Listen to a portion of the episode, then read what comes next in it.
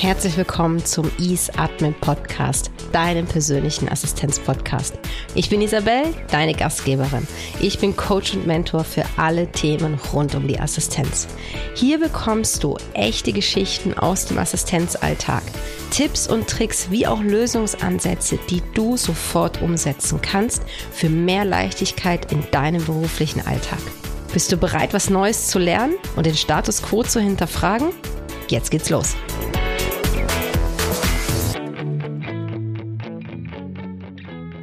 Wenn alles auf dem Kopf steht, aber die Assistenz Lösungen findet. Hey, ich bin Isabel und ich finde es großartig, dass du auch zu dieser Folge wieder eingeschaltet hast und sie dir anhörst. Heute geht es um die Kreativitätstechnik, die Kopfstandtechnik. Oh, jetzt war ein bisschen viel Technik in einem Satz. Das ist eine Technik, die sehr simpel, aber doch sehr effektiv ist und mit der man alleine oder halt auch im Team sehr schnell zu neuen Lösungen kommen kann von einem Problem. Und ich habe in meiner Community auf Instagram habe ich nachgefragt, wer denn alles die Kopfstandtechnik kennt. Und ich muss gestehen, ich war ein bisschen überrascht, dass die wirklich niemand kannte. Und das hat mich natürlich dann nochmal mehr darin bestärkt, jetzt wirklich diese Folge aufzunehmen und dir diese Technik näher zu bringen. Weil du wirst jetzt gleich in dieser Folge merken, wie schnell es gehen kann für ein Problem, das irgendwie davor so, ah ja, weiß auch nicht so recht, wie ich es lösen soll, wie schnell du auf einmal zu Lösungen kommst, die super schnell auch umsetzbar sind. Also, was ist die Kopfstandtechnik? Bei der Kopfstandtechnik werden Ideen oder Lösungen gefunden, indem man das Problem auf den Kopf stellt. Also ganz bewusst umdreht und sich dadurch aus einem anderen Blickwinkel Lösungen überlegt. Jetzt natürlich konkretes Beispiel kurz, dann ein bisschen einmal so vorstellen. Also wenn ein Restaurant irgendwie die Auslastung erhöhen möchte, wenn das Restaurant eine höhere Belegungszahl haben möchte, dann darf sich das Restaurant nicht fragen, okay, wie schaffe ich es, damit mehr Gäste in unser Restaurant kommen, sondern die Frage ist, wie schaffen wir es, weniger Gäste zu haben? Und dann alles dazu aufschreiben, was einem einfällt und dann wiederum die Antworten umdrehen und dann hat man Lösungsansätze, die helfen, zur richtigen absoluten Lösung zu kommen. Und ja, ich weiß, es ist jetzt wahrscheinlich gerade ein bisschen abstrakt, wie das funktionieren soll, aber es funktioniert. Weil eine von den Schwierigkeiten, die wir haben, bei der Lösungsfindung im Allgemeinen ist ja dann so dieses kleine, dieser kleine Teufel, der da irgendwie kommt und dann sagt, ja, aber das geht ja nicht, ja, aber es funktioniert ja auch nicht, ja. Mm, mm, mm.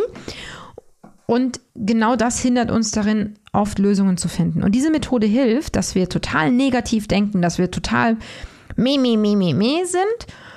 Und wenn wir dann aber die Antworten umdrehen, wir ganz, ganz, ganz großartige und auch einfache Lösungen gefunden haben. Und wie lernt man die Theorie am besten? Hm, ganz genau, indem man sie in der Praxis anwendet. Und deswegen machen wir jetzt ein konkretes Beispiel zusammen. Wenn du gerade irgendwie im Auto sitzt oder in der Bahn und nichts zum Schreiben hast, dann mach einfach mit deinen Gedanken mit. Und falls du aber gerade die Möglichkeit hast, mitzunotieren, dann pack dir doch schnell noch einen Zettel und einen Stift und mach dir ein paar Notizen. So, ich habe mir jetzt auch alles hier parat gelegt. Falls du irgendwie ein bisschen Papier und so Rascheln im Hintergrund hörst, dann entschuldige ich mich dafür jetzt schon mal. Aber auch ich muss jetzt gerade mitschreiben, weil ich habe das nämlich eben nicht vorbereitet, sondern ich habe mir nur das Thema überlegt, aber noch nicht die Lösungsansätze, weil ich das wirklich live mit dir machen wollte. Das Thema ist, unser Executive, oder sagen wir andersrum, mein Executive kommt regelmäßig verspätet zu Meetings. Also sprich, er ist unpünktlich.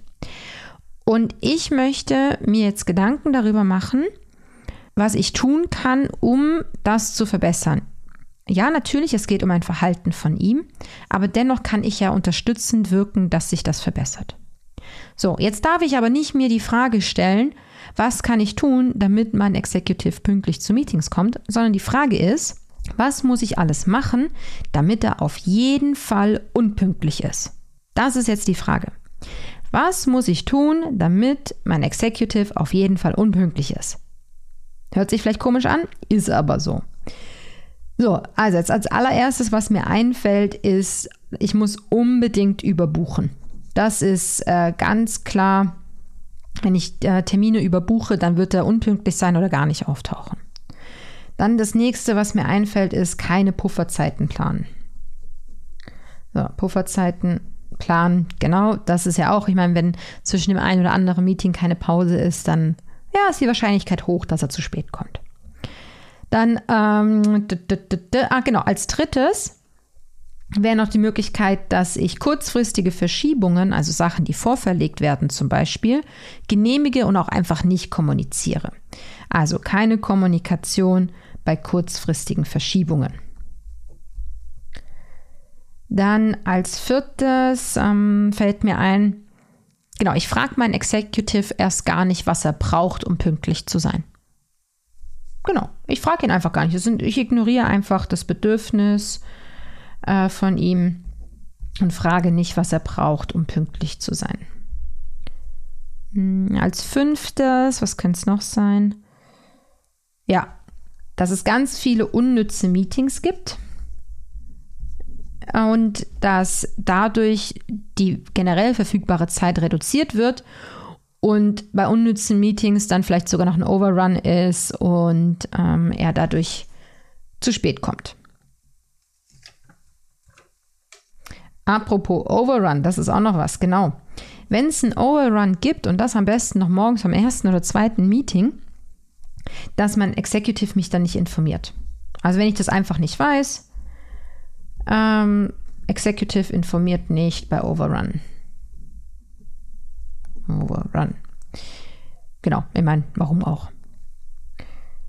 Dann, warum gibt es Overruns? Das ist ja auch dann noch so ein Thema, oft weil ja einfach die falsche Meetingdauer festgelegt wurde. Das heißt, am Anfang wurde sich gar nicht genau überlegt, wie viel Zeit brauchen wir überhaupt. Und dann ist es so ein wichtiges Thema und da wird halt einfach länger gesprochen als geplant. Sprich, falsche Meetingdauer festlegen. Also wenn wir die falsche Dauer festlegen, dann ist es sehr wahrscheinlich, dass der Executive zum nächsten Meeting zu spät kommt. Äh, falsche Meetingdauer. Okay.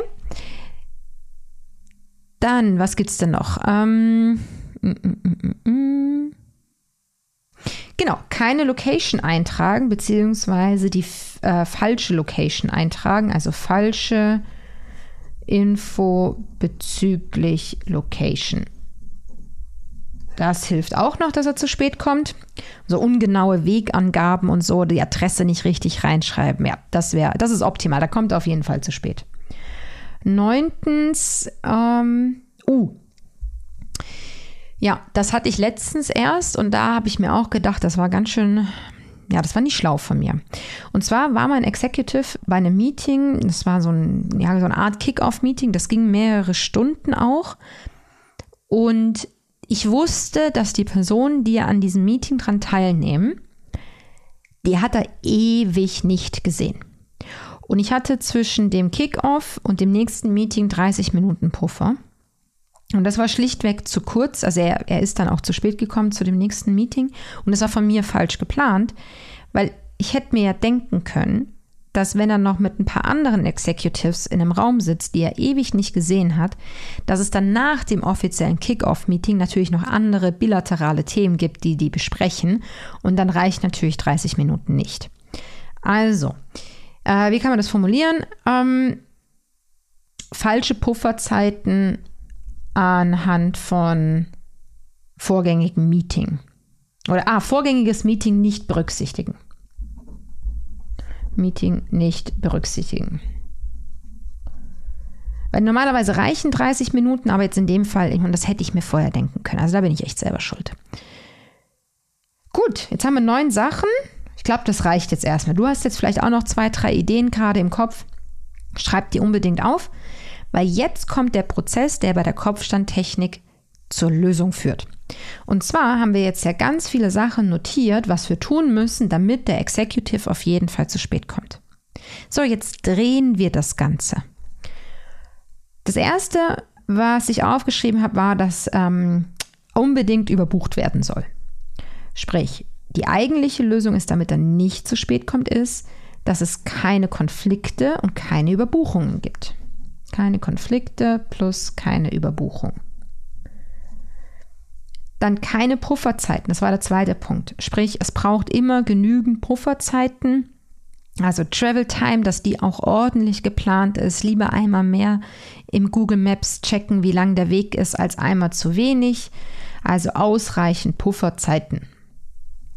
Pufferzeiten, so, notiert. Dann das dritte, ah, das war das kurzfristige Verschiebungen nicht melden. Genau.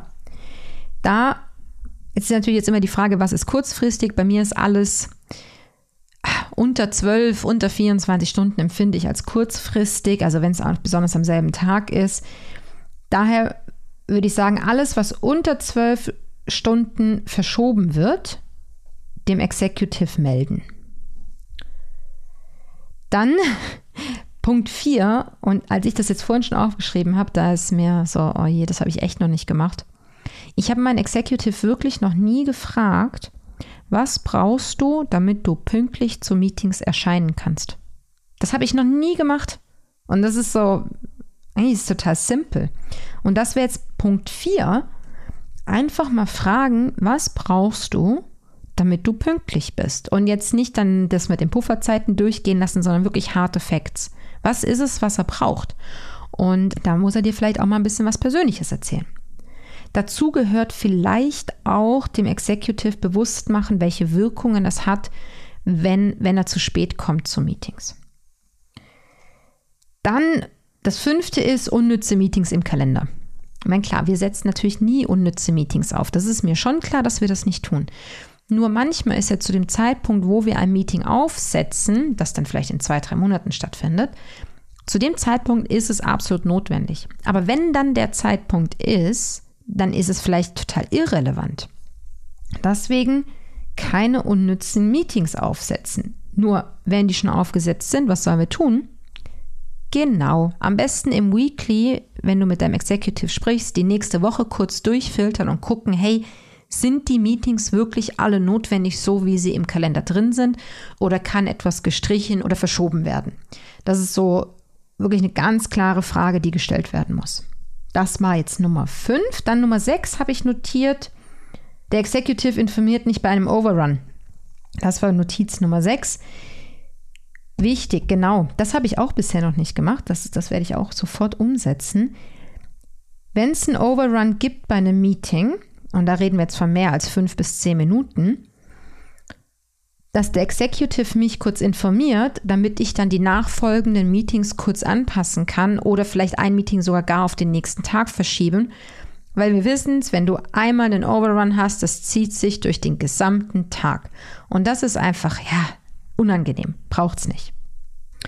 Dann Nummer sieben, warum es ja oft Overruns gibt, ist ja, weil die falsche Meetingdauer festgelegt wurde. Also wäre die Lösung, überprüft, ob die Meetingdauer wirklich korrekt ist oder braucht es da eine Anpassung. Und es kann ja in beide Richtungen gehen, gekürzt oder verlängert werden. Und dieser Satz mit, ja, komm, wir setzen mal eine Stunde auf und wenn wir dann weniger brauchen, dann haben wir alle Zeit zurückgewonnen. Nein, stimmt nicht. Das passiert nie. Also sorry, aber das passiert nie.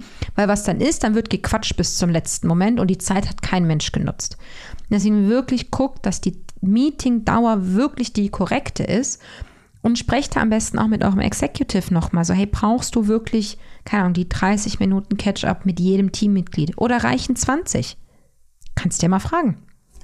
Also die richtige Meetingdauer festlegen hilft, dass dein Executive zur richtigen Zeit am richtigen Ort ist. Apropos Ort, falsche Location, Info nicht deutlich in der Einladung geschrieben. Was ich ganz oft feststelle, ist, dass viele einen Termin versenden, wo dann irgendwie nur der Meetingraum drin steht, aber nicht die exakte Adresse wo. Und klar, wenn es jetzt nur intern ist, dann brauche ich keine exakte Adresse vom Office. Nur gehen wir mal davon aus, dass der Kunde eingeladen hat und es steht wirklich nur der Meetingraum drin, aber nicht die exakte Adresse von Kunden. Und jetzt lass es mal noch ein großer Kunde sein, der vielleicht zwei, drei Offices in der Stadt hat. Also da wirklich darauf achten, dass in der Location die absolute richtige Adresse drin steht. Was ich oft noch mache, ist in dem Blocker vor und nach dem Termin mache ich einen Link rein mit dem Google Maps Weg, dass er dann wirklich dann nur da drauf klicken muss.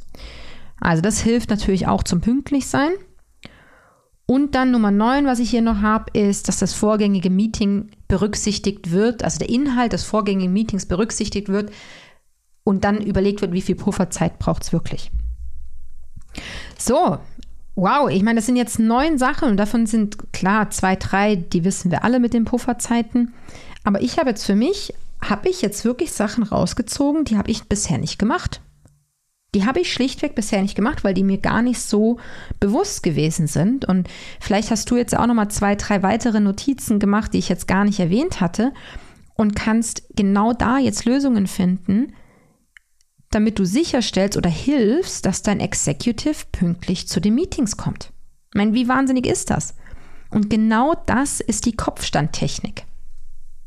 Wir sind jetzt bei unter 20 Minuten und haben mehrere Ansätze entwickelt, zu unterstützen, dass unser Executive ab sofort pünktlich zu Meetings kommt. Wahnsinn. Und ich meine, wie oft haben wir uns genau über solche Sachen ja schon Gedanken gemacht? Und genau deswegen ist die Kopfstandtechnik so unglaublich wertvoll. Du kannst einfache, was heißt einfache, ist ja gar nicht mal so ein einfaches Problem jetzt gewesen, aber du kannst Probleme alleine oder auch in einem Team aus einem anderen Blickwinkel betrachten und dann durch das Umdrehen der Situation zu neuen Lösungsansätzen kommen, die dir davor gar nicht bewusst waren. Ich meine, wie cool ist das? Und wenn du aber ein Thema hast, das sich jetzt nicht mit der Kopfstandtechnik lösen lässt, dann kontaktiere mich doch. Dann können wir schauen, ob und wie ich dich dabei unterstützen kann, das spezifische Problem zu lösen, das du da gerade hast. Das war's mit der heutigen Podcast-Folge. Wenn du dein Ziel schneller erreichen möchtest, dann lass uns kennenlernen und schauen, ob und wie ich dich dabei unterstützen kann. Gehe dafür einfach auf easeadmin.ch oder auf den Link in den Show Notes und buche dir einen passenden Termin. Danke fürs Zuhören und bis zur nächsten Folge. Deine Isabel.